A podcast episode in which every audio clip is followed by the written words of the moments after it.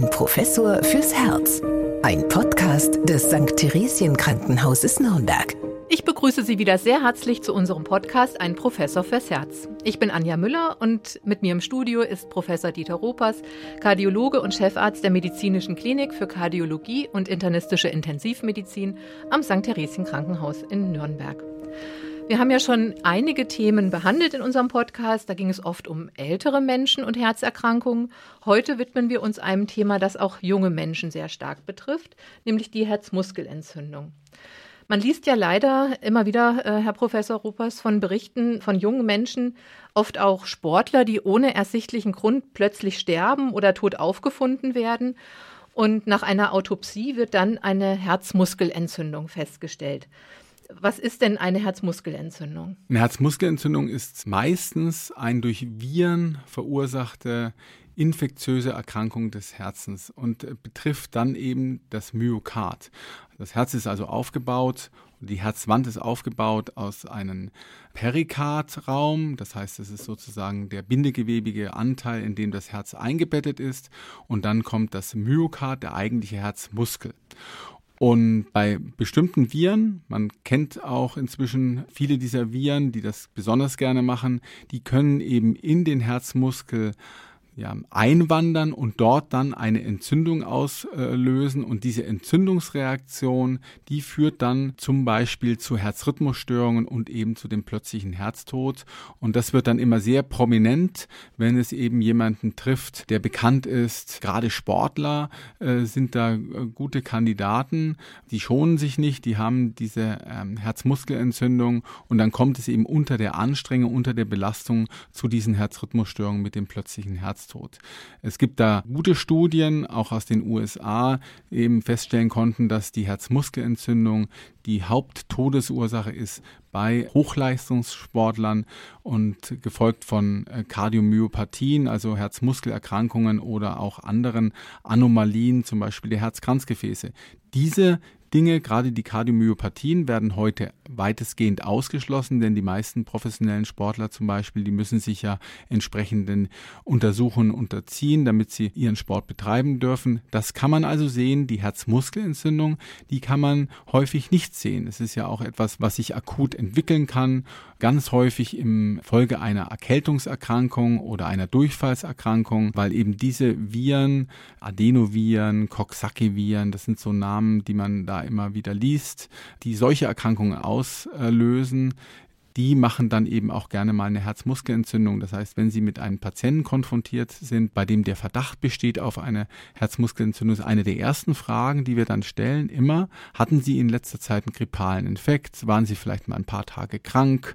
Ähm, hatten Sie eine Durchfallserkrankung? Und das ist, engt dann schon die Wahrscheinlichkeit für das Vorliegen einer Herzmuskelerkrankung deutlich ein. Also wenn ich es richtig verstanden habe, ist die Herzmuskelentzündung also häufig die Folge eines ganz normalen, eigentlich harmlosen Infekts. Aber wie kann man dann die Beschwerden dann unterscheiden, dass das nur der normale Infekt ist und das andere ist die Herzmuskelentzündung? Die normalen grippalen Erkältungssymptome, die jeder kennt, die werden eben dann entweder begleitet durch andere äh, Symptome.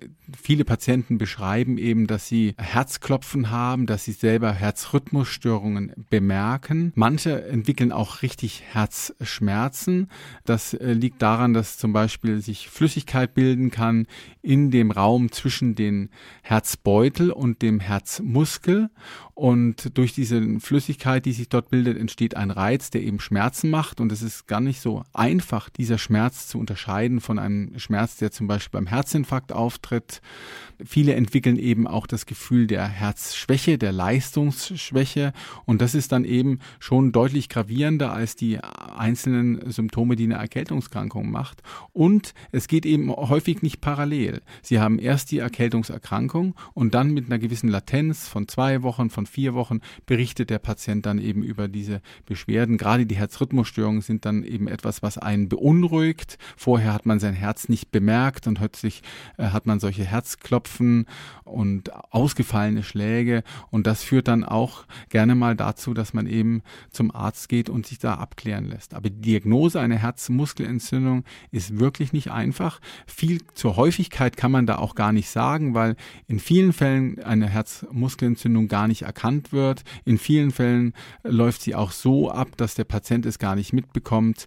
Also es ist ganz überraschend, wenn man dann in bestimmte Studien äh, hineinsieht, wo zum Beispiel Autopsien gemacht worden sind, wie häufig dann doch in den Herzmuskel solche Viren äh, nachgewiesen werden konnten oder eben Hinweise sich ergeben, dass eine Herzmuskelentzündung vorgelegen hat. Also es ist sehr schwierig zu diagnostizierende Erkrankung. Wenn sie denn festgestellt ist, gibt es dann Möglichkeiten, sie aktiv zu behandeln oder heilt sie von selbst wieder aus? In den äh, vielen Fällen, Gott sei Dank, äh, verheilt die Herzmuskelentzündung ohne nennenswerte Folgen. Also man geht davon aus, wie gesagt, dadurch, dass man nicht genau weiß, wie oft sie eigentlich auftritt, dass man bei 90 Prozent, bei gut 90 Prozent die Herzmuskelentzündung folgenlos bleibt.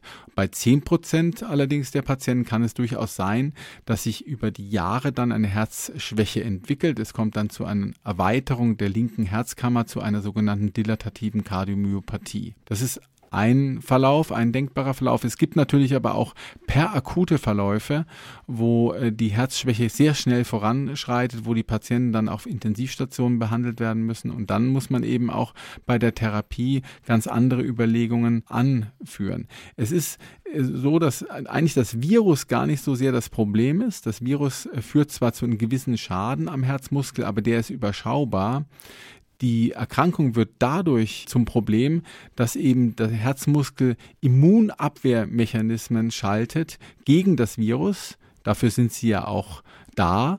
Aber diese Immunabwehrmechanismen dann übersteigernd, überschießend und anhaltend sind. Und durch diese übersteigende Immunabwehr kommt es eben dann zu einer nachhaltigen Schädigung des Herzmuskels. Und da sind dann eben therapeutische Ansätze, zum Beispiel Medikamente, die die Immunabwehr eigentlich runterregulieren. Sozusagen so ein bisschen gegen die Überlegung, die man sonst so hat. Wenn man eine Infektion hat, möchte man eigentlich ein starkes Immunsystem.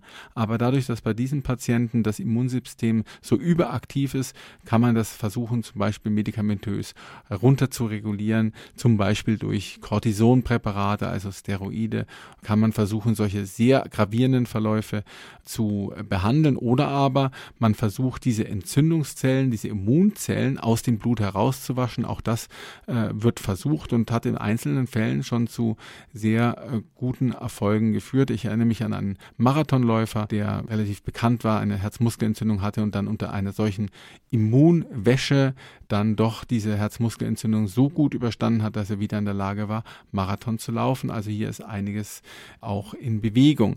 Die normale Therapie ist eben körperliche Schonung. Und das sind mindestens drei Monate. Das für den einen oder anderen sicherlich ja eine schwere Empfehlung, wenn Sie an die Leistungssportler denken. Aber das ist sicher notwendig, dass man das Herz entlastet, dass diese Rhythmusstörungen nicht auftreten. Und dann ganz normale medikamentöse Therapien, wie wir sie aus der Herzinsuffizienz kennen. Ganz wichtig zum Beispiel der Beta-Blocker, damit Herzrhythmusstörungen unterbrochen werden und andere Medikamente, die den Herzmuskel entlasten.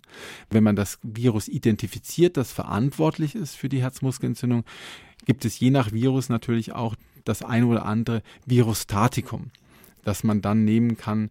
Zum Beispiel bei Herpesviren kann man Acyclovir nehmen, also ein sehr spezifisches Virostatikum, was genau auf dieses spezifische Virus auch wirkt. Nur ist es eben leider so, dass man in vielen Fällen das Virus nicht eindeutig benennen kann und dass andere Viren eben auch nicht so gut zu behandeln sind. Also ist es auch nicht nur eine schwer zu diagnostizierende, sondern auch schwer zu therapierende Erkrankung, die im Gegensatz, und das haben Sie sehr schön gesagt, nicht notwendigerweise äh, nur den älteren Patienten betrifft, sondern eben auch jüngere und auch sehr junge Patienten können betroffen sein.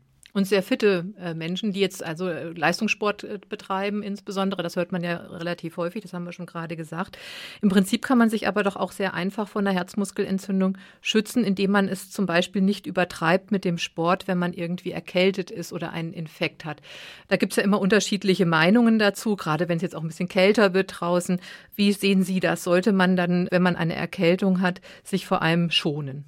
Definitiv Ich denke, das haben ja schon unsere Urgroßeltern und Großeltern äh, diesen guten Rat gegeben. Sobald man erkrankt ist, sollte man sich körperlich schonen, muss man sich zurücknehmen, äh, weil es eben nicht ausgeschlossen ist, dass man durch körperliche Aktivitäten einen solchen Prozess sogar noch verschlechtert.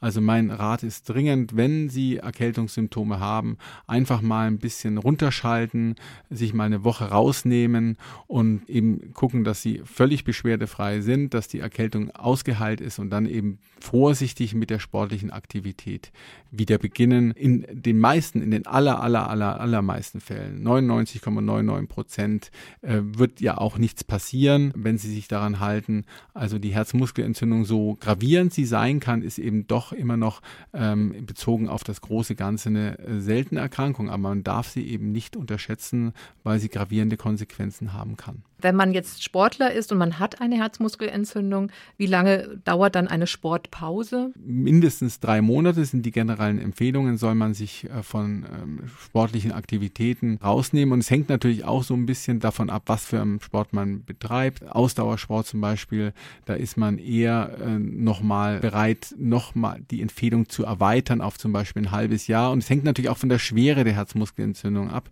Wie manifest sind die Symptome und sehe sehe ich denn bei den entsprechenden diagnostischen Maßnahmen Veränderungen an der Herzmuskulatur? Also die einfachste diagnostische Maßnahme ist ja zunächst eine Untersuchung des Herzens mittels Ultraschall. Da kann man zum Beispiel sehen, ob die Herzleistung eingeschränkt ist oder ob sich eine solche Flüssigkeitsansammlung in dem Perikardraum nachweisen lässt.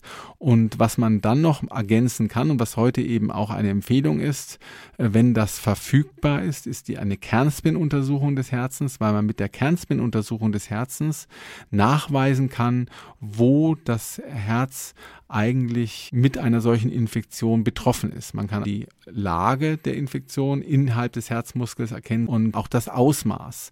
Und äh, man kann sich gut vorstellen, so ein professioneller Leistungssportler, der ist natürlich auch sehr gut überwacht, dass man solche Kernspin-Untersuchungen dann auch durchführt. Und wenn das Ausmaß groß ist, wenn die Schäden relevant sind, dann wird man empfehlen, deutlich länger zu pausieren als die drei Monate, die man gemeinhin empfiehlt. Ja, und leider äh, haben wir ja auch feststellen müssen, wissen, dass die Herzmuskelentzündung auch eine Folgeerscheinung sein kann von einer Infektion mit dem Coronavirus. Darüber wollen wir uns dann in unserer nächsten Folge unterhalten.